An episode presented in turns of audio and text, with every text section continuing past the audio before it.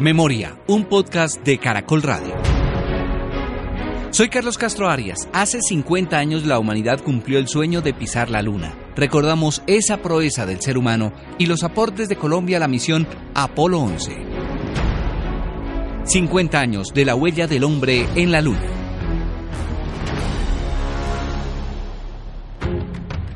...20 de julio de 1969 a más de 384 mil kilómetros de la Tierra... ...el astronauta Neil Armstrong.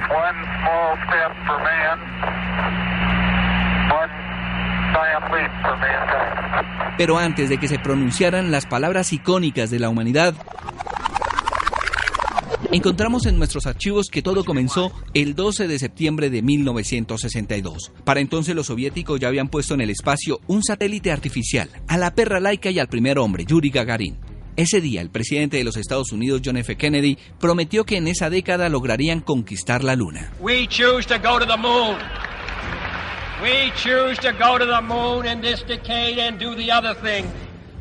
El programa espacial Apolo había comenzado en los 60. Contaba con el alemán ex-nazi Werner von Braun. El señor Werner von Braun es uno de los científicos alemanes apresados por Estados Unidos y por Occidente y más o menos entre a las buenas y a las malas terminó haciendo el hombre a la luna. Una decena de misiones de prueba sirvieron para que el 16 de julio de 1969 el cohete Saturno V, lanzado desde Cabo Cañaveral a las 9 y 32 de la mañana, llevara a la Luna a la misión del Apolo 11 con Neil Armstrong, Edwin Buzz Aldrin y Michael Collins a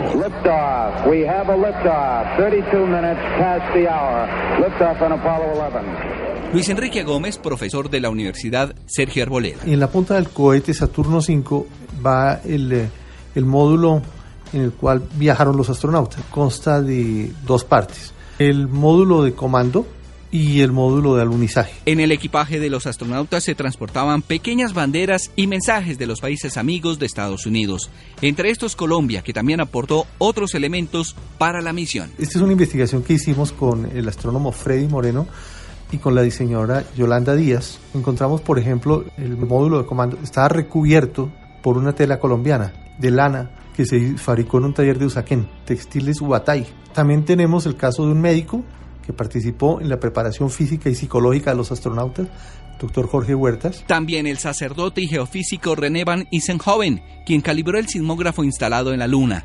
Además, arena de la Guajira que sirvió como aislante para los motores del Saturno V y lana colombiana para la fabricación de los trajes espaciales.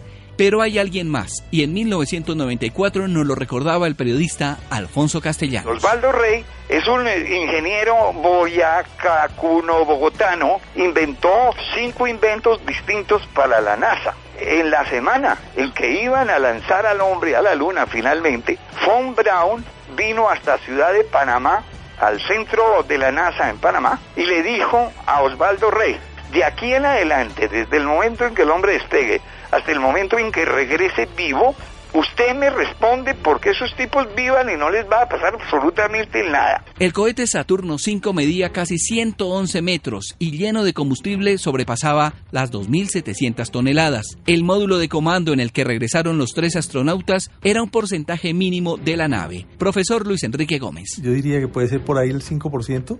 No creo que alcance a ser el 10%. En los siguientes años, al primer alunizaje, Estados Unidos y la Unión Soviética intensificaron la carrera espacial. Cada uno a su manera. En esos años, así lo describía el periodista de Caracol Radio, Antonio Paneso. La Unión Soviética se ha especializado en aparatos de mucha perfección para el efecto de investigaciones científicas que necesitan mucho espacio.